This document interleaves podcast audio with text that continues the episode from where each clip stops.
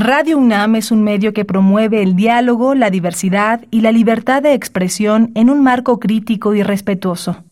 Los comentarios expresados a lo largo de su programación reflejan la opinión de quien los emite, mas no de la radiodifusora. La Facultad de Derecho de la UNAM y Radio UNAM presentan Toda sociedad requiere para su funcionamiento regirse por valores, principios, normas e instituciones. A diario escuchamos, leemos y opinamos sobre temas relacionados con la legalidad. Pero, ¿verdaderamente conocemos nuestros derechos y obligaciones? Tu participación es indispensable. Acompáñanos. Derecho a debate. En la cultura de la legalidad participamos todos. Conduce Diego Guerrero. Hola, ¿qué tal? Muy buenas tardes. Bienvenidas, bienvenidos a Derecho a Debate. En la cultura de la legalidad participamos todas y todos. Mi nombre es Diego Guerrero y como cada martes les agradecemos que nos sintonicen por el 96.1 FM. Están en Radio UNAM. Y bueno, el día de hoy estaré en la conducción Elías Hurtado, quien es miembro de la comunidad universitaria, catedrático de la Facultad de Derecho de la Universidad Nacional Autónoma de México. Y me acompaña también Sinaí Rodríguez, quien es estudiante de la Facultad Sinaí. El día de hoy vamos a hablar de un tema interesante, muy actual, diplomacia deportiva y los Juegos, y los Juegos Olímpicos de Tokio, muy controversiales, han también visibilizado, yo creo que en el tema de derechos humanos han sido un ejercicio muy importante porque han visibilizado diversos contextos, diversas condiciones. ¿Qué sabes sobre el tema que vamos a abordar el día de hoy, Sinaí Rodríguez? Hola Diego, muchas gracias por la invitación. Bueno, como sabemos, los Juegos Olímpicos han tenido su gran historia a lo largo de los años y le han dado a México medallas de todos los rangos y lo han puesto en las mejores listas de competidores.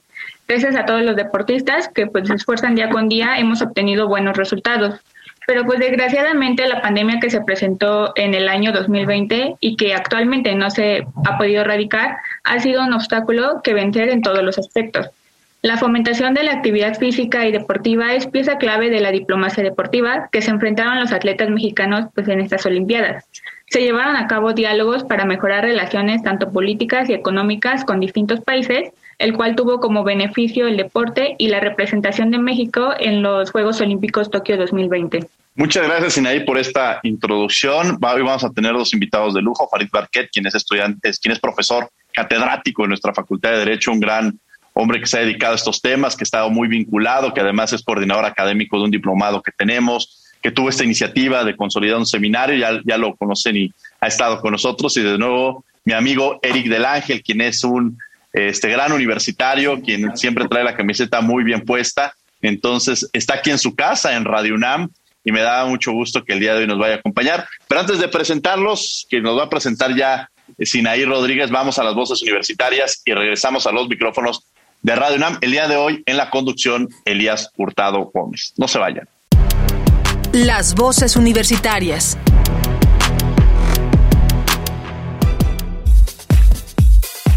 ¿Son los Juegos Olímpicos un espacio de respiro ante los conflictos internacionales?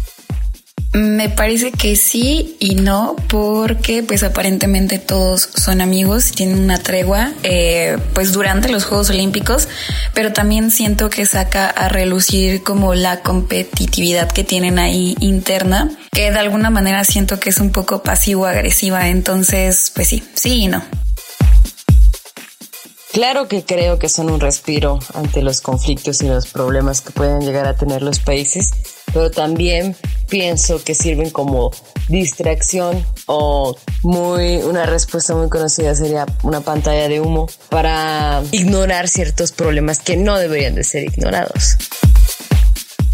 Personalmente sí me sirvieron mucho para relajarme, para distraerme, aunque también pues me desvelé terrible, pero la verdad es que sí, sí fueron un respiro del, del mundo, del, de toda la situación actual. Síguenos en Instagram, Facebook y Twitter como Derecho a Debate. Bien, estas fueron las voces universitarias. Eh, vamos a escuchar, por favor, Sinaí, que nos presentes a nuestros invitados del día de hoy. Y bueno, como primer invitado tenemos al maestro Eric del Ángel Landeros, que es coordinador ejecutivo del Consejo Técnico de Diplomacia y Cooperación Deportiva de la Secretaría de Relaciones Exteriores. Hola, ¿qué tal, Sinaí? Muchas gracias por la invitación. A ti, a, Diego Guerrero, un amigo de, muchos años. Elías, eh, también un gusto estar contigo. Y también, Farid, un gusto saludarte y compartir mesa virtual contigo. Muchísimas gracias, maestro Eric del Ángel Landeros. Y Sinaí, por favor, ayúdanos a presentar a nuestro otro invitado del día de hoy. Sí, claro. Eh, nuestro otro invitado es el licenciado Farid Barquet Climent, que es catedrático de la Facultad de Derecho de la UNAM. Bienvenido, estimado Farid, a los micrófonos de Radio UNAM. Al contrario, muchas gracias. La bienvenida. Eh, les recordamos, estamos hablando sobre diplomacia deportiva y los Juegos Olímpicos de Tokio. Y bueno, para comenzar con, con la charla de, de, esta tarde, me gustaría que nuestros dos invitados eh, comenzando con, con Eric, por favor, pudieran platicarnos un poquito al auditorio y a la gente que nos escucha qué entenderíamos por diplomacia deportiva, vamos, porque yo leo diplomacia deportiva y vamos, si no estoy en el tema, realmente no sé qué sería o qué se refiere a la diplomacia deportiva. Entonces, por favor, maestro Eric, avisarnos y decirnos una aproximación de lo que es el tema del día de hoy.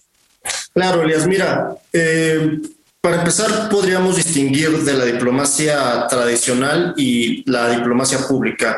La diplomacia tradicional es la que normalmente conocemos, que se da en las reuniones, en las cumbres, entre embajadores, reuniones cerradas, con protocolos muy, muy, este, muy puntuales y que no necesariamente eh, conclusiones, sobre todo las negociaciones, se difunden. ¿no? El objetivo es eh, llegar a acuerdos, eh, entre otros elementos. ¿no? Por otro lado, la diplomacia pública que su término se acuñó este, por ahí de la década de los 60 del siglo pasado, es aquella que su fin es llegar a las audiencias, sobre todo a los públicos extranjeros, ¿no?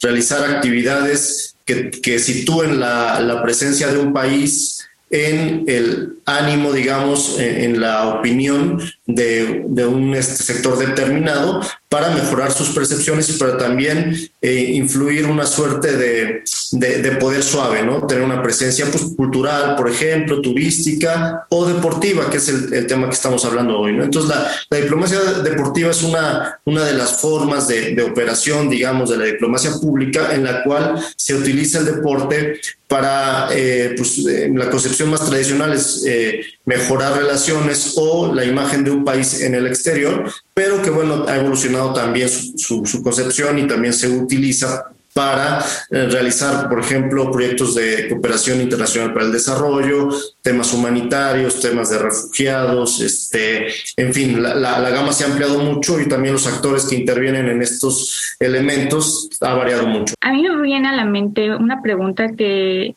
es muy importante en estos tiempos de pandemia, que es la de cómo se pueden establecer relaciones de cooperación entre naciones si el COVID no restringe el contacto prolongado con las personas. Bueno, a ver, eh, agradeciendo la pregunta de Sinaí y desde luego la moderación de Elías y el mejor terreno que ha abierto el maestro del ángel, creo que el olimpismo no desconoce los momentos de excepción. Creo que el periodo entre guerras también mostró que, dada la imposibilidad de las sociedades de poder poner en marcha la fiesta del deportivismo no es algo que sea ajeno a la sociedad. Pero me parece que lo, que abre el, licenciado del Ángel es algo muy importante. El olimpismo tiene que volverse una forma de asociación de la comunidad internacional, él bien lo dijo, en el marco de la de lo que él llamó la diplomacia pública. Y sabemos que además en el marco de lo que él, ha venido desempeñando como parte de su trabajo como servidor público, ahí se inscribe la diplomacia deportiva. Sabemos que hay momentos señeros de la diplomacia deportiva como un instrumento del entendimiento entre naciones. Por nada más hablar de lo que toca a México, por ejemplo, algo que bien conoce el maestro del Ángel, en 1964, cuando México busca la sede de la Copa del Mundo, que no tiene que ver con el deporte olímpico, pero con el deporte profesional del fútbol, que ya tenía México adquirido previamente la sede de 1968 para albergar los Juegos Olímpicos, México, a través del vicepresidente de, un mexicano del Comité Olímpico, del general Jesús Clark Flores, busca que se objete la participación de Sudáfrica en esos Juegos Olímpicos. Me parece que es un gran instrumento de política pública internacional donde se aboga a mucho de lo que en estos Juegos de Tokio, es lo que nos aboga en este programa, se hizo. Y que después, bueno, finalmente Sudáfrica no puede participar en los Juegos Olímpicos de México gracias a lo que hace ese eh, vicepresidente del, del Comité Olímpico a través de, una licencia mexicana, como fue el, el, general Jesús Clark Flores. Y sabemos lo que después hizo la delegación norteamericana a través del famoso Black Power. Es decir, bueno, bueno yo podría este, estar horas hablando de esto, pero le, devuelvo a, a Sinaí y a, y a Elías, a, Eric del Ángel, eh, lo que ellos conocen, pero, pero los Juegos Olímpicos han, sido un, un, momento límpido para, para hacer política internacional. Correcto. A ver, yo rescataría, si bien es importantísimo todo lo que menciona ya este Farid en la mesa, rescataría dos cosas importantísimas que quiero que, que Eric nos pueda atender en este caso. Mencionaron el tema de guerras y olimpismo. ¿Qué relación encontrarían en estos dos conceptos? Y esto quiero un poco precisarlo para poder dar pie y, encauzarlo un poco a lo que ya después mencionaremos como el Black Power y estos pequeños muestras de, de, lo que viene a ser la diplomacia deportiva. Pero, ¿qué relación encontraríamos, Eric, en estos dos temas, guerras y olimpismo, y qué significarían en una democracia deportiva, por favor?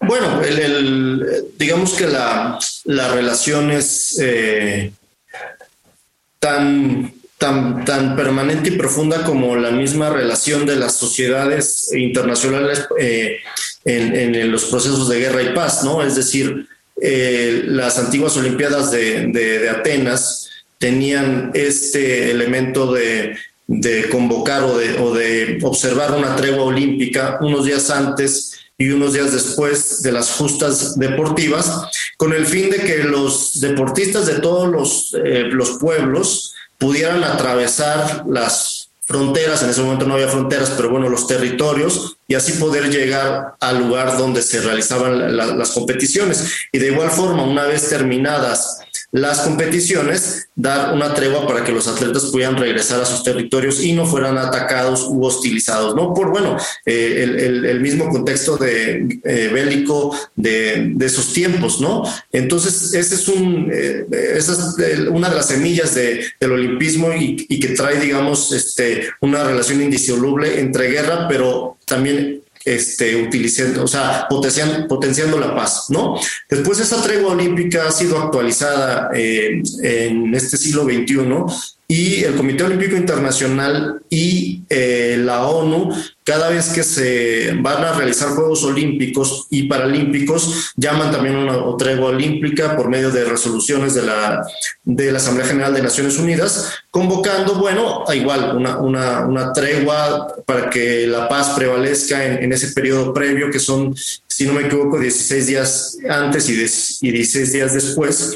Y este, bueno, ya, ya no hay un contexto, digamos, eh, igual a, esos tiempos de, de, de, de, Grecia antigua, pero bueno, la, idea también es que durante este periodo no haya conflictos, ¿no?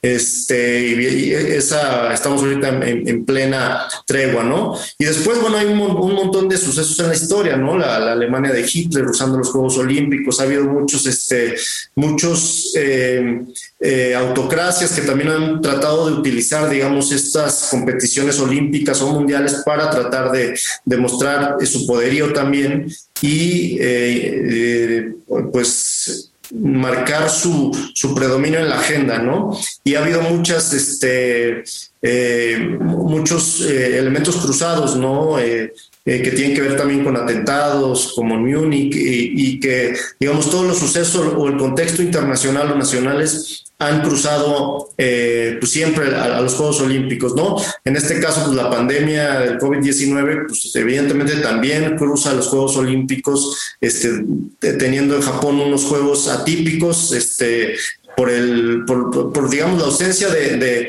de, audiencia en, los estadios y, en los recintos donde se hacen las competencias, pero bueno, también por una serie de restricciones para deportistas, para federativos, para medios de comunicación, que ha tenido lo, suyo. ¿no? Entonces también estos Juegos de Tokio, eh, que se llaman 2020, eh, para, aunque se hacen en, el 2021, eh, tienen su sello y van a pasar a la historia por, por, por estos elementos, ¿no? como algunos otros que, que, mencionamos aquí y otros tantos que, como bien dijo Farid, podremos estar este, bastante tiempo platicando sobre elementos ¿no?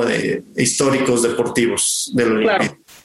Sí, muchas gracias, maestro este, Eric del Ángel justamente vamos a ir para allá, estos sucesos que han marcado eh, los distintos Juegos Olímpicos a, través de la historia, eh, meterle un poquito la, la, relación a lo que ya mencionaban, ¿no? El olimpismo significa la unión, incluso pueden, si analizamos ese, ese escudo eh, que tienen los Juegos Olímpicos, nos hablan y nos dicen muchísimo. Y, y, para toda la gente que nos escucha, los invitamos justamente a que investiguen qué significan estos y por qué están entrelazados, porque tiene, tiene una relación y, es sumamente interesante. Yo le pediría a Sinaí Rodríguez, por favor, que haga y plantee nuestra siguiente pregunta en la mesa. Por favor, Sinaí.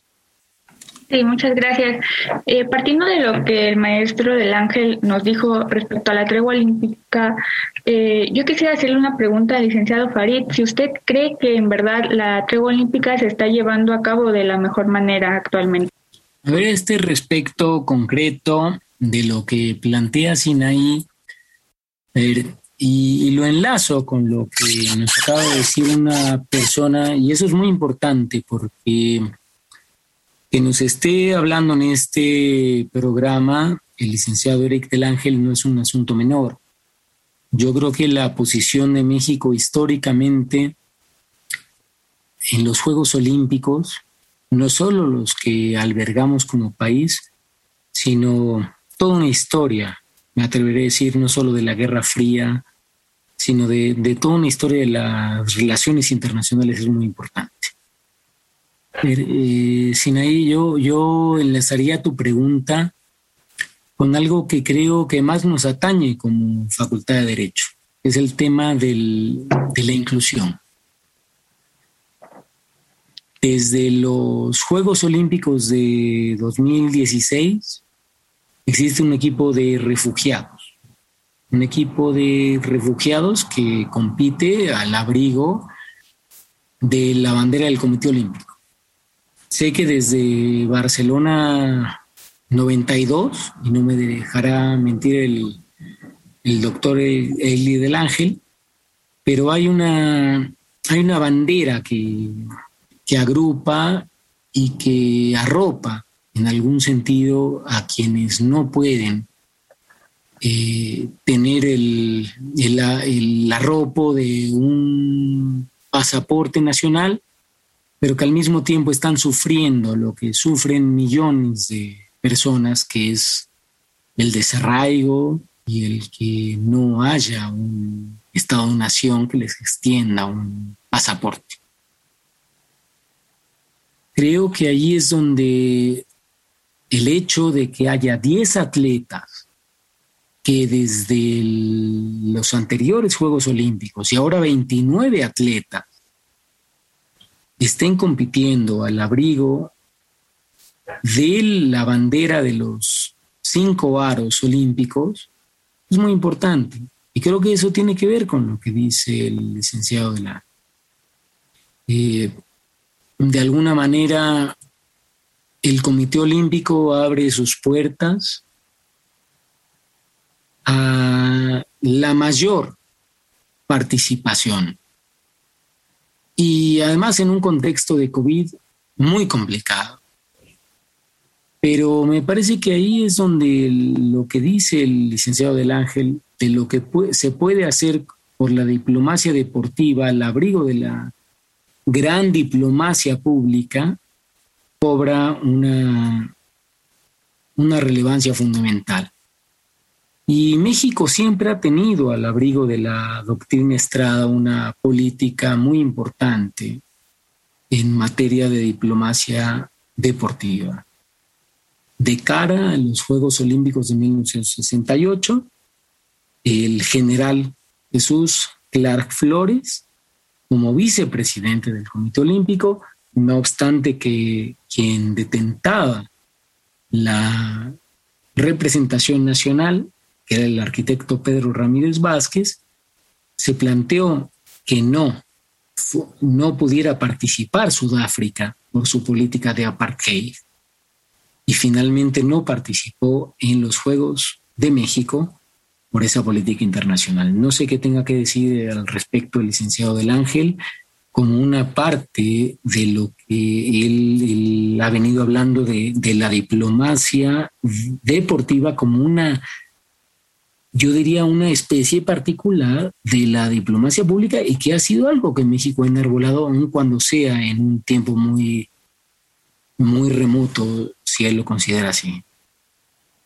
Muchas gracias, Farid. Me gustaría que, pudiera complementar, por favor, ya lo que mencionaba eh, Eric, eh, un, poco complementar el comentario que ya venía haciendo el maestro Farid. No sé si tuviera algo más que agregar para dar pie a la siguiente pregunta y que dejemos claro y cerrado esta parte del tema. Adelante, por favor. Sí, como no. Este, muchas gracias eh, por, por, por, preguntarme, Farid. Eh, efectivamente, en las Olimpiadas de México 68, previo a ellas, hubo una tensión muy grande porque había una amenaza tal cual de varias naciones y delegaciones africanas de no asistir a, las Olimpiadas de México 68 si Sudáfrica participaba, ¿no? Entonces hubo un boicot previo muy, muy, muy fuerte, pues eh, no directamente a México o a nuestras Olimpiadas, sino eh, a toda la organización olímpica, a toda, la familia olímpica, para que pudiera tomar una postura y este, no permitir, digamos, que, que, Sudáfrica participara. Y eh, las, las tensiones fueron muy, muy, muy grandes y al final de cuentas el consenso olímpico fue este, cortar por lo más delgado y aparte creo yo por lo, por lo más correcto que era este, apoyar la, la lucha de los, eh, de, los pueblos africanos y de otras tantas comunidades este, eh, negras en el, en el mundo, ¿no? Y bueno, este, tuvo gran eco, eh, como bien ha recordado Farid, con el, Black Power que se dio en, en, en muchos de los este, premiaciones de medallas en, ese momento, ¿no? Entonces fueron uno de los, de los hitos que, que, que marcó eh, las Olimpiadas de, del 68. Y eh, también tomando el tema de, refugiados, que yo también me, honré en algún momento de, mi vida de trabajar en la Comisión Mexicana de, Ayuda a Refugiados. Evidentemente, también es muy eh, eh, alentador, digamos, que haya delegaciones como tal de, refugiados en, las Olimpiadas, pero solo este, para ver cuán, vigente es, este asunto de los refugiados y el olimpismo, acabamos en, hace un par de días de una atleta bielorrusa eh, que, se refugió en la, embajada de, Polonia, ¿no? Porque su, su país, digamos, le, eh, la retiró de los Juegos Olímpicos y en el aeropuerto de, Narita en Tokio solicitó apoyo a, las policías de, aquel país, diciendo que temía pues, por, su, por su integridad, ¿no? por sus derechos humanos, este, lo cual cuando uno solicita refugio tus derechos humanos pueden estar este, en riesgo en una serie de, diferentes gamas, ¿no? Evidentemente desde, la vida, pero también tu, libertad o distintas integridades, ¿no? En fin. Entonces, este, el asunto fue que el, hijo del presidente de Bielorrusia es el presidente de la Federación, este, de, perdón, del Comité Olímpico de Bielorrusia, ¿no? Entonces, la, atleta hizo algunas críticas sobre su, comité, su, la participación, los entrenadores, qué sé yo, y bueno, de inmediato la, retiraron de, de, las competencias, la llamaron a, su país y se fue a, a refugiar a la Embajada de Polonia. Este, ya llegó, si no me recuerdo, si no recuerdo hoy, a, Polonia, este, eh, en un vuelo y este, pues, obtuvo por vía del asilo diplomático el, refugio, ¿no? entonces, bueno, son, temas también que, que, toca vivir a las Olimpiadas y que, y que todo el, el, derecho internacional humanitario, ¿no? Y el derecho al refugio está vivo y vigente también en, estos momentos, ¿no? Con, el ejemplo que muy bien Farid nos mencionó y también con este otro que pues tiene unos días y horas que acaba de suceder. ¿Podríamos o se tendría que separar estos dos conceptos? Y esta, pregunta va para los dos. ¿Tendríamos que separar política y deporte? ¿Tienen que ir a fuerzas de la mano? ¿O, qué relación encuentran en esta? Estimado Eric, por favor. Claro, este... Bueno, como egresado y profesor de la Facultad de Ciencias Políticas y Sociales, eh, eh, te tengo que responder no por obligación, sino por convicción que la política está vinculada, pues no solo al deporte, sino a los eh, a la sociedad y a las personas, ¿no? Este, en su acepción tal vez no tan conocida, que es, pues, que es un, un mecanismo para resolver y vivir en, coexistencia y tender diálogo, este, es evidente que debe de haber, pero también en la concepción más conocida, que es más de corte maquiaveliano, digámoslo, en la cual hay una disputa por el poder, ¿no? Este, entonces, si lo vemos desde esos dos puntos de vista, pues en el deporte también hay un montón de, elementos que están cruzados por, por la política y este, tal vez lo, que valdría la pena preguntarse es si la politización del deporte, de los Juegos Olímpicos, este, eh, es conveniente o no es conveniente, u, otra serie de, circunstancias, ¿no? Que también tienen su, lugar ahí. Pero bueno, yo, creo que, que retomando esto, eh, pues el, deporte eh, ayuda a distender, ¿no? De, tan solo en, lo, individual, ¿no? Incluso, este, vamos, si uno hace deporte y tal, este, tiene una, una salud no solo física, sino social eh, mucho mejor si tú interactúas en, en, en, práctica deportiva, actividad física y deporte, este, digamos que todo se democratiza porque todos en una, en, una, en un salón, en, un, en una cancha, este, representan prácticamente lo mismo, ¿no? O su valía tiene que ver con sus capacidades físicas y deportivas, sino con sus eh, capacidades económicas, eh, de, poder, eh, de otra serie de cuestiones, ¿no? Y si nos vamos ya a, a macroeventos deportivos u otra serie de, cuestiones, pues también digamos que, que es un, un, aliciente social y hay, este, por eso mucha gente este, consideraba muy importante que se realizaran los Juegos Olímpicos porque también era un respiro para la sociedad, ¿no? En, en estos meses, ya años de, de, pandemia, ¿no?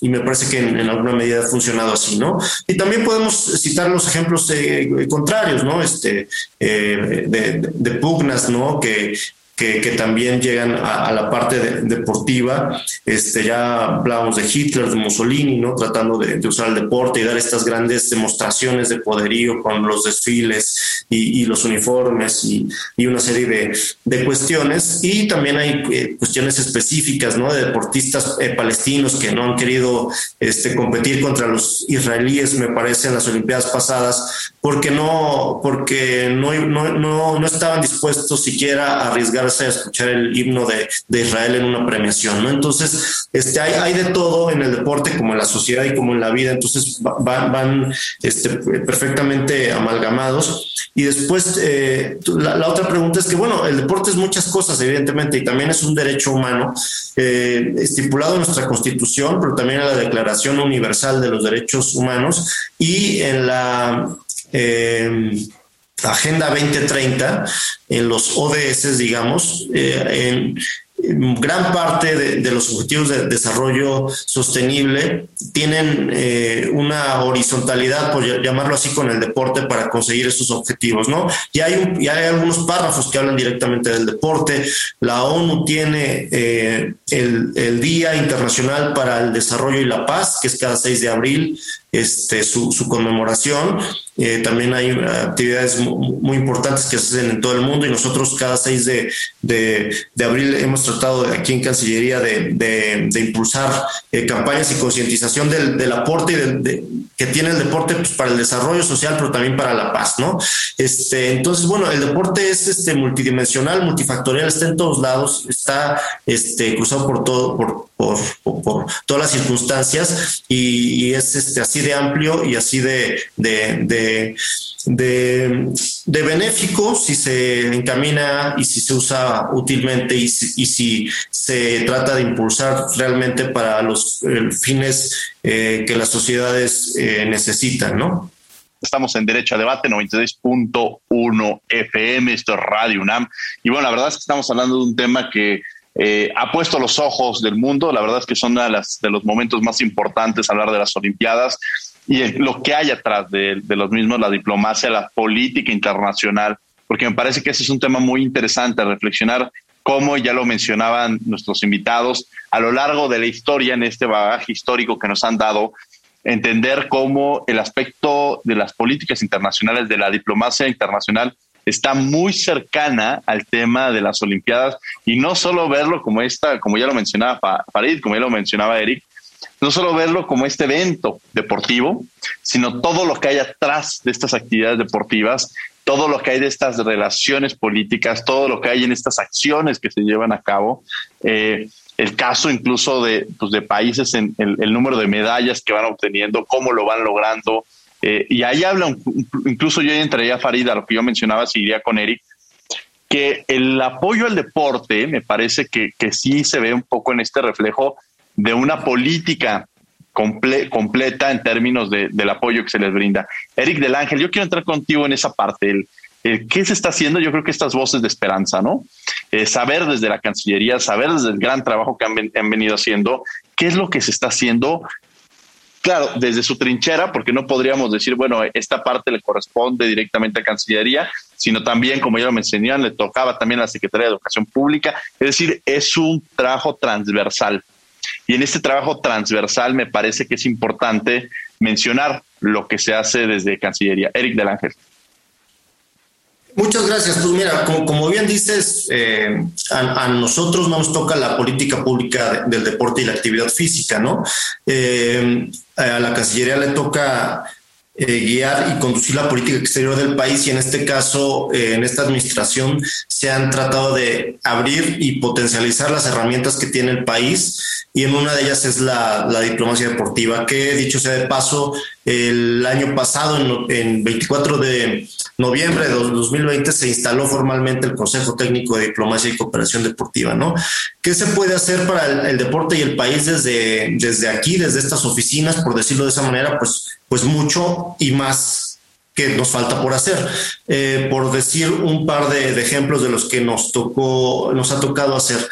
En medio de esta eh, este cierre de fronteras de muchos países por, por causa del COVID-19, se, reaperturaron los eh, torneos clasificatorios para Tokio, por ejemplo. ¿no? Entonces, nuestros deportistas reanudaron eh, sus intentos por llegar a Tokio y muchos países no los dejaron, no los dejaban entrar por el COVID. Entonces nosotros tuvimos que movilizarnos, hacer una serie de gestiones de, de, muy, de muchos tipos, que tenían que ver este, con, con eh, oye, no estás dando citas para pasaportes y para visa, eh, ¿no? Que es algo más sencillo, hasta este, eh, conseguir, digamos, canales formales eh, de salvoconducto para que nuestros atletas pudieran entrar a competir, ¿no?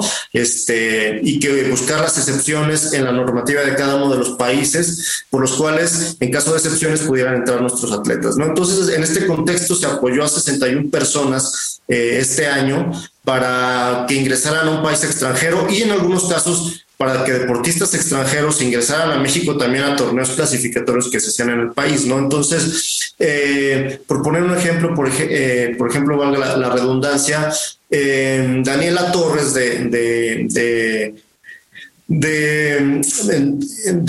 marcha, de, atletismo, de maratón, perdón, que ella compite el día de, mañana a las 7, a las 5 de la tarde, hora de México. Eh, nos, eh, se acercó a nosotros para obtener información y poder ir a Hamburgo a, su eh, prueba de, clasificatoria, ¿no? Entonces, bueno, en gran medida gracias a la información que le dimos al acompañamiento de nuestro consulado en Hamburgo, ella pudo ir a al maratón de Hamburgo, donde clasificó afortunadamente los Juegos Olímpicos, ¿no? Por otro lado, em, el equipo ecuestre de salto ecuestre, eh, tuvimos nosotros que ayudar a movilizar a aproximadamente 42 caballos pura sangre eh, por distintos países de Europa para que pudieran entrar.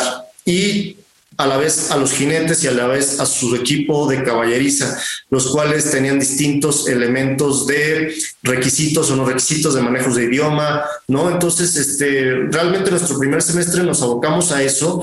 Eh, nosotros no, no pensamos que iba a ser de tal magnitud, pero fue un esfuerzo que hicimos y lo hicimos, o sea, no nada más en esta oficina, sino todas las áreas de Cancillería que tienen que ver con, con alguno de estos elementos que, que que, se traduce por, por, lo que estoy diciendo, este, pues se movilizaron y todos los diplomáticos y el personal estuvo muy, muy digamos, entusiasmado en, apoyar a nuestros atletas, ¿no? Entonces, para un ejemplo. Y el otro, eh, que es la parte, digamos, de, promoción, de más de diplomacia eh, deportiva y no tanto de gestión, pues es la campaña que estamos haciendo ahorita con 41 atletas mexicanos que por medio de un, eh, un, este, videos cortos de un minuto aproximadamente están diciéndonos, invitando a que los vean, pero también diciendo qué, de dónde son, qué platillos les gustan, cuáles son sus tradiciones. Y todos estos videos los estamos pasando en nuestras redes sociales de las embajadas y consulados, subtitulados en la red social, por ejemplo, China, que no recuerdo el nombre, pero también nos permitieron eh, transmitirlos con traducciones al chino. Entonces, estamos todavía por evaluar la campaña porque eh, faltan días de, Olimpiadas y faltan días todavía de, Juegos Paralímpicos. Este, y vamos a evaluar el alcance eh, de dónde llegamos. Pero pues eso también da el deporte, ¿no? Eh, a lo mejor no, no, tenemos tantas medallas como quisiéramos, pero el deporte también tiene deportistas que son mexicanos y eso a nadie se los puede quitar. Y estos mexicanos de oro, como se llama nuestra campaña, están hablando de México, de sus ciudades, de, sus gustos, de sus tradiciones en el extranjero y están siendo nuestros embajadores este, deportivos. Por ahí vamos a ir este año en, en Beijing, en los Juegos de Invierno, el próximo año en Qatar, para que haya más México en el mundo y se conozca a México a través del deporte y por el otro lado apoyando muy específicamente a federaciones, institutos del deporte, Comité Olímpico Mexicano. Por cierto, el Comité Olímpico Mexicano estamos haciendo esta campaña con ellos, con, con el apoyo de, de, ellos. Y este, para cerrar nada más y retomar lo que, lo que Farid estaba los, los interesantes eh, comentarios que estaba diciendo Farid y algunas críticas que, que, en algún sentido me parecen válidas. Evidentemente, eh, eh, un país con 126 millones de habitantes tendría que tener datos, digamos, o, o números de, éxito deportivo muchos más contundentes, ¿no? Y eso no lo podemos negar y es a lo que debemos de aspirar. Pero por otro lado, eh, me parece que evaluar todo en términos de, de, metales o de equipos de alto rendimiento compitiendo no te permite ver ciertas otras cosas, ¿no? Por ejemplo, en estas Olimpiadas eh, de Tokio, México está participando con 163 eh, deportistas. Es la tercera delegación más grande que hay en los Juegos Olímpicos eh, la primera fue eh, 1968 en México, la segunda fue en, en Múnich, si no me equivoco, que fueron los juegos que siguieron a, a México y esta es la, la, tercera ocasión, ¿no? Lo cual te, te habla también de una circunstancia del deporte mexicano que eh, si bien no está obteniendo, digamos, los resultados que todo el público o los aficionados, poniéndonos de ese lado, quisiéramos, sí está teniendo una presencia muy importante. Este, ya hasta es burla y es meme los siete cuartos lugares que tenemos, pero bueno, eh, a segundos nos hemos quedado de aumentar en, ese medallero, ¿no? Y por último, efectivamente, lo que se llama la gobernanza del deporte es sumamente compleja, porque como más o menos adelanté, está, digamos, la autoridad eh, del Poder Ejecutivo que centraliza eh, la política pública o que, o que ejecuta la política pública del deporte, llámese CONADE o llámese Ministerio, lo cual eso no, no, se sabe si eso hace, hace, la gran diferencia o no en términos de, de éxitos. Cada estado y cada municipio tiene sus instancias, institutos deportivos que tienen su propia agenda. Las federaciones deportivas, que son asociaciones, manejan su, por su lado el deporte y hay, federaciones muy poderosas como la de fútbol, por ejemplo, que este, tiene otras otras agendas, tal vez no, no, no la creación de, de, de, capacidades deportivas, etcétera. Está el Comité Olímpico Mexicano, están las fundaciones, Coca-Cola, la fundación que tiene su agenda deportiva, la Fundación Hapelu, están los sponsors, en fin, es una gama muy compleja. Entonces, el gran reto pues, de, este país y de muchos otros es que tratar de articular líneas generales de convergencia para que todos estos esfuerzos, capacidades, este, claro, está la CEP, la educación física en las primarias, secundarias, en fin, es, es tan amplio y tan complejo que el reto ha sido y es tratar de, de, articular todo y tener más o menos una coherencia para ir en algún rumbo con objetivos más o menos claros, ¿no? Perfecto, muchísimas gracias, eh, Eric del Ángel. Eh, vamos a tener que mandar una pausa en los micrófonos de Radio UNAM para regresar a la última y nos vamos, pero bueno, primero que nada, escuchemos eh, Descubriendo tus derechos y regresamos a los micrófonos de Radio UNAM. No se vayan. Descubriendo tus derechos. Derecho a la protección de datos personales es el derecho que tienen todas las personas para decidir sobre el uso y manejo de su información personal. Se trata de un derecho humano reconocido por el artículo 16 de la Constitución de los Estados Unidos mexicanos, que impone obligaciones a los particulares y a las instituciones públicas que utilizan datos personales y que otorga derechos a los titulares de los datos a fin de garantizar el buen uso de los mismos y el respeto a la privacidad, así como el derecho a la autodeterminación informativa de las personas. Escuchas Derecho a Debate.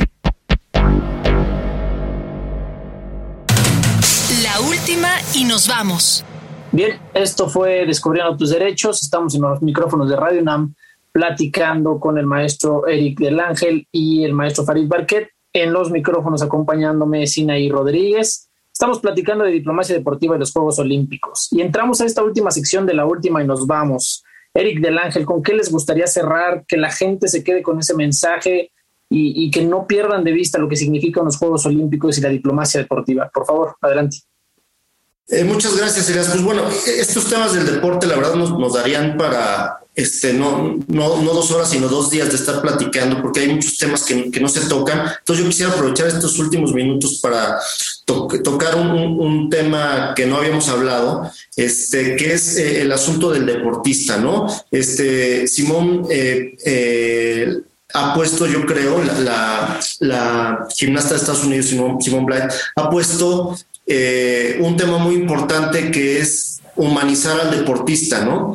Este, y eh, digamos que si bien en gran medida son casi héroes o dioses para las sociedades de muchos países, son al final seres humanos, ¿no? Entonces, eh, en, la medida en que nos volvamos más empáticos con ellos y no les exijamos cosas inexigibles, ¿no? Para, para, para la, la, gente que les exige una serie de cosas, lo que exige para ellos, yo creo que no se los exige a ellos mismos, ¿no?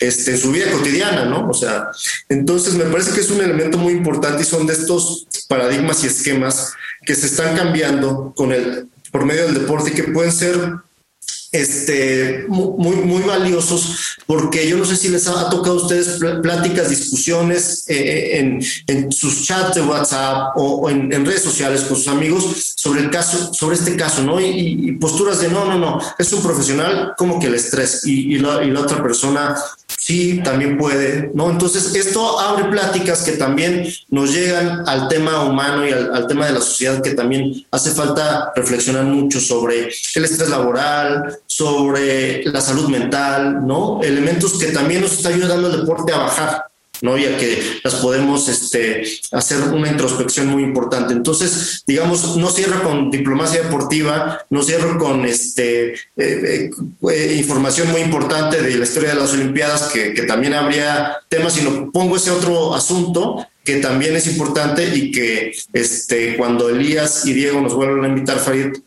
volvemos a, retomarlo por ahí. Bien, pues muchísimas gracias, estimado Eric. Eh, tenerte en los micrófonos de Renan ha sido un gusto.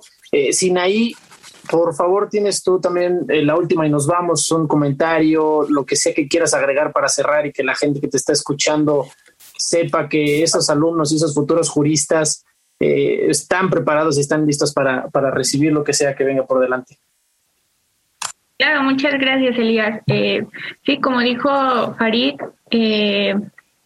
tal vez algunos eh, deportes no tienen el suficiente apoyo que deberían de tener, pero pues veamos el apoyo que se realizó la Secretaría de Relaciones Exteriores que pudo vencer esa muralla que nos obstaculizaba en plena pandemia. Y pues que gracias a eso México actualmente en los Juegos Olímpicos de Tokio pues lleva tres medallas que es muy bueno, que quisiéramos tal vez un poco más, pero yo creo que eh, poco a poco vamos a ir eh, ganando más si tenemos mucho apoyo de parte de todos y que y pues también quiero dar a conocer esos nombres de esas personas, de esos deportistas que nos han dado esas medallas que mucho esfuerzo le han costado a todos ellos, que tenemos a Alejandra Valencia y a Luis Álvarez en tiro con arco,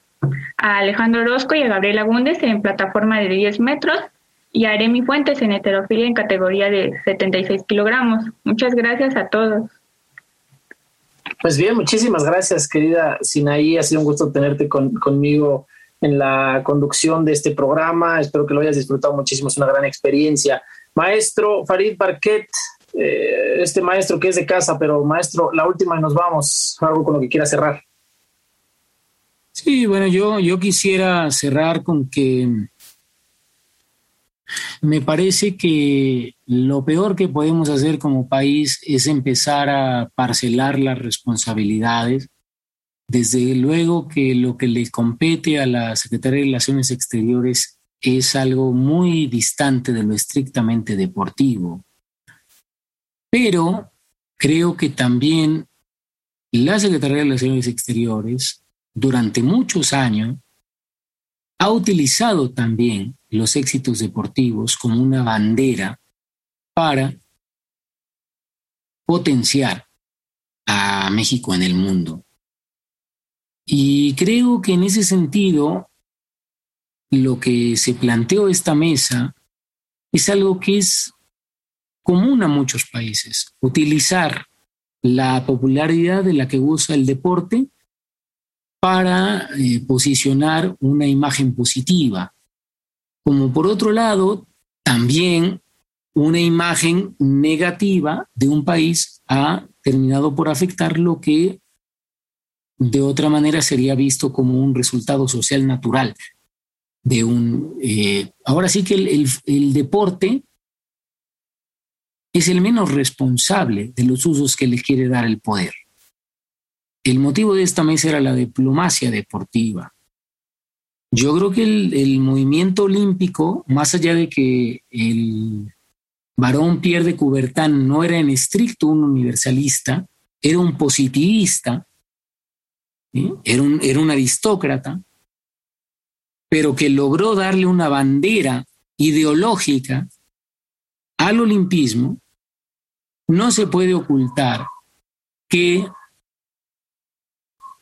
lo que acontezca con los deportistas en el fondo es un mérito personal por sobre todo.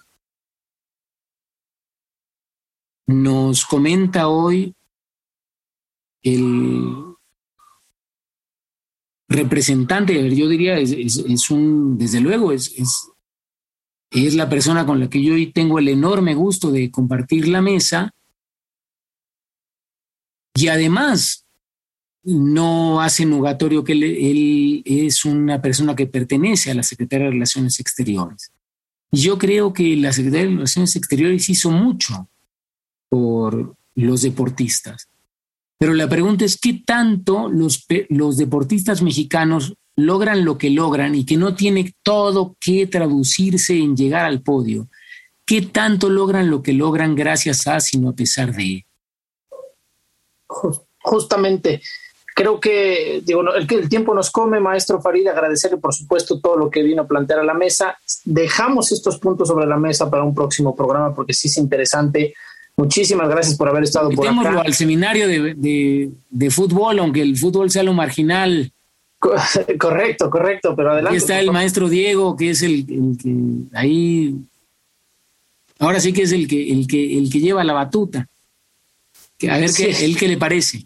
Bueno, yo les agradezco mucho, desde luego, Farid que ha estado con nosotros, Eric también que ha estado con nosotros y Sinaí, y desde luego bajo la conducción el día de hoy de, de este, Elías Hurtado, los invitamos a que todos los miércoles nos sigan en Cultura al Derecho a las siete y media de la mañana y a las cinco de la tarde abordando diversos temas. Y bueno, este, desde luego agradecemos a Radio UNAM, este, a la Facultad de Derecho, este, en los controles técnicos y en la producción Paco Ángeles, coordinación y difusión Sebastián y desde luego en todo el seguimiento que lleva el programa, este, Fernanda Sánchez, Yanis Hernández este, y Elías Hurtado, que también forma parte de la producción y que el día de hoy estuvo en la conducción. No olviden que nos escuchamos de ley todos los martes. Esto fue Derecho a Debate, algo con lo que quiera cerrar, Elías Hurtado nada, agradecer, muchísimas gracias, querido Diego. Eh, Sinaí, Farid y, Eric, muchísimas gracias. Ha sido una hora fantástica y no se pierdan derecho a debate. Muchas gracias. Por hoy concluye la discusión, pero no se pierdan el próximo tema en Derecho a debate. En la cultura de la legalidad participamos todos.